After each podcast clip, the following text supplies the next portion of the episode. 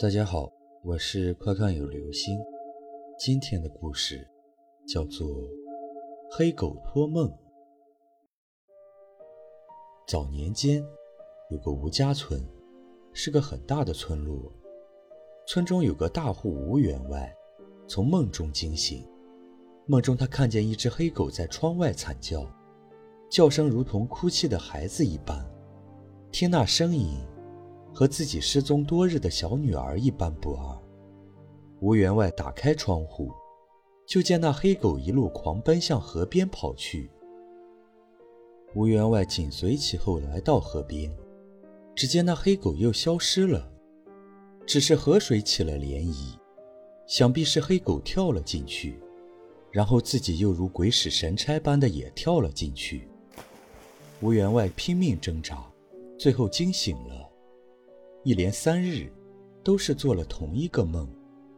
吴员外就和夫人说了这件事。夫人提议，既然如此，不如去河边一探究竟。吴员外想想也是如此，这黑狗可能是要告诉自己什么事情。次日清早，吴员外就挑了几个熟悉水性的家丁，众人一起就出发了。凭着记忆。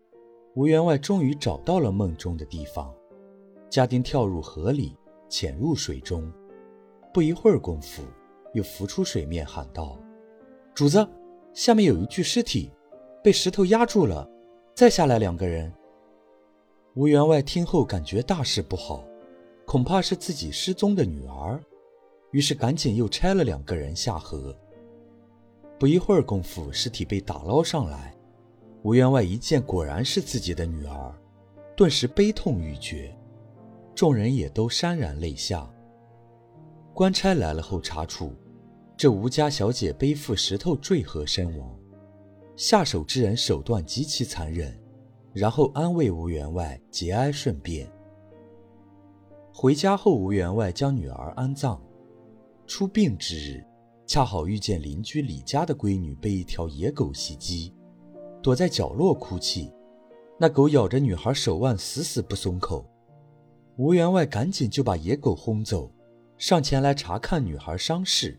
一看之下，吴员外大吃一惊，原来那女孩手腕处戴的镯子和自己小女的一模一样。翻过来查看上面的刻字，生辰八字正是自己女儿的八字。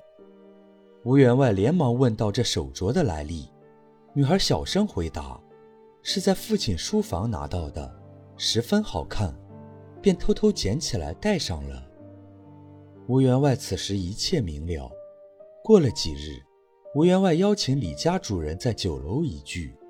酒过三巡，终于李家主人不胜酒力醉倒了。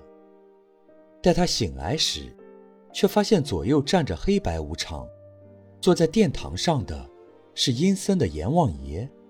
阎王爷一拍惊堂木道：“你已罪死，交代清楚生前所犯何事，方可速速投胎。”李家主人便道：“小人生前本本分分，不曾犯事。”阎王爷拿出文书说道：“你害死吴家小女一事，都记录在此。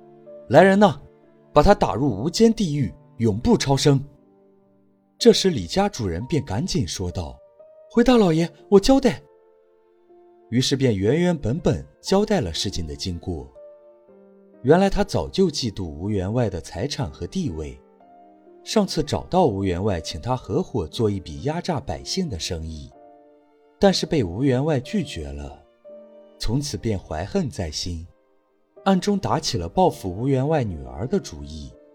行凶时见那腕上的手镯十分精美。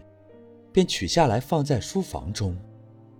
当他说完这一切后，只见大殿上的人都纷纷摘下面具，原来都是官差和吴员外这几个人的计策。一切真相大白后，吴员外拿着手镯，来到女儿坟前说道：“女儿，为父终于不负所托，找到了真凶。”好了。这就是今天的故事，《黑狗托梦》。